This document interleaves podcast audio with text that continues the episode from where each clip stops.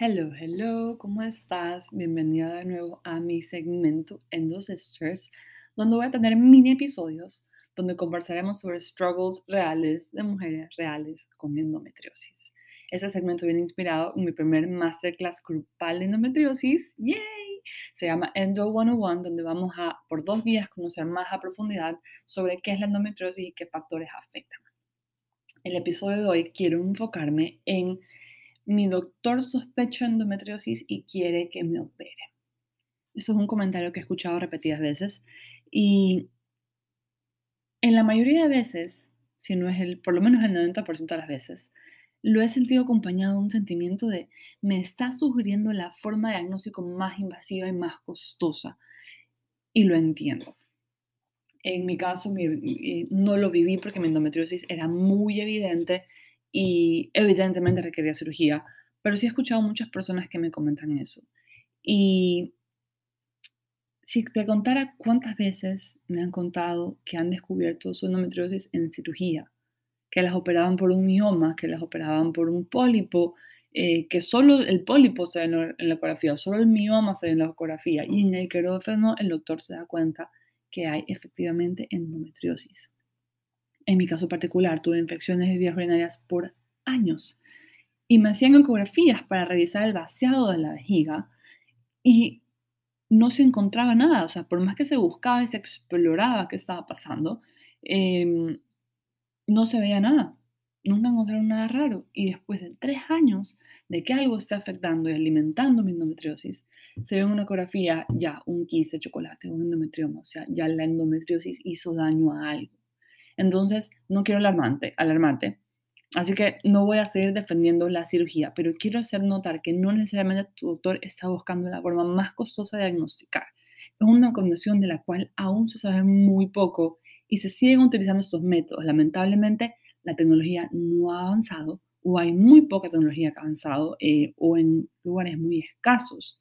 Em, Conozco que sé que hay unas tecnologías nuevas en Argentina, pero eso no está en Ecuador, eso no está en Canadá, eso no está en Estados Unidos. Entonces, lamentablemente la ciencia está avanzando muy poco, un ritmo muy lento en cuanto a este tema. Y lo mejor que tenemos hoy en día, sí, hasta ahora, es la cirugía. Lamentablemente es lo más invasivo. Es uno de los motivos por los que awareness de esta condición, porque la cirugía es una forma invasiva de diagnosticar. Cuando hay tantas formas de diagnosticar tantas otras condiciones, porque esta condición se diagnostica con cirugía. Gracias a Dios se puede hacer con la paroscopía, pero igual no deja de ser algo em, invasivo. Em, si estás considerando la cirugía, te hago una pregunta. En este momento de tu vida, ¿qué tan prioritaria es tu fertilidad? Porque algo que he aprendido investigando esa condición, es mejor una cirugía a tiempo si buscas preservar fertilidad. Si eres alguien que está en sus 40, eh, vas a poner en la balanza tus síntomas y, la cirugía. Tal vez a tus 40 dices ya falta unos 10 años para la menopausia. Em, ¿Qué tantas molestias tengo? ¿Qué tanto beneficio me trae la cirugía? Alguien en sus 40 probablemente eh, ya no está buscando embarazo. Entonces sí, ¿qué tanto te pesa en la balanza en una cirugía en ese momento que estás en tu vida, en ese momento, ahorita? Em, en la menopausia, la endometriosis suele aligerarse. Es más, uno de los tratamientos que usan para endometriosis es menopausia inducida. Si llegas a la menopausia, estás en 45 años y sabes que faltarán unos 5 años más para entrar a la menopausia, ¿vale la pena hacer cirugía por 5 años? Eh, solo tú lo sabrás. Em, si estás en tus 20 o en tus 30 y aún planeas tener hijos, la cirugía a tiempo puede traer beneficios y principalmente económicos.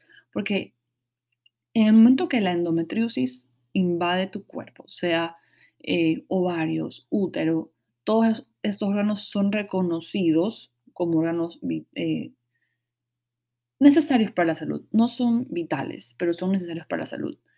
Y el seguro te va a, cubrir una limpieza, una excisión, una cauterización, una laparoscopía, pero en el momento, por ejemplo, que la endometriosis afecta a tu ovario, el punto que se viró y se tapó la trompa de falopio, lo más probable es que tu seguro te diga, no, esa parte de la cirugía no la cobro, porque se considera exclusivo de fertilidad y no de salud, la trompa de falopio. Entonces te va a decir, esta parte de la cirugía no te cubro, la acá sí.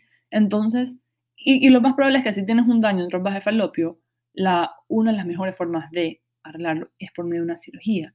Entonces, ¿qué pesa más en la balanza en este momento para ti? Esa es la verdadera pregunta. Em, porque una vez que tienes algo dañado, andarlo arreglando es más difícil y por eso regreso a la pregunta. ¿Qué es lo que en este momento pesa más en la balanza para ti?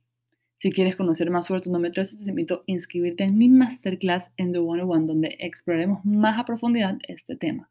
En esta masterclass vamos a conocer más de raíz, eh, más sobre la raíz de esta condición y en los show notes te dejo el link para inscribirte. Este link lo estaré publicando en Stories y si no lo ves, no dudes en escribirme un mensaje directo y te puedo ayudar.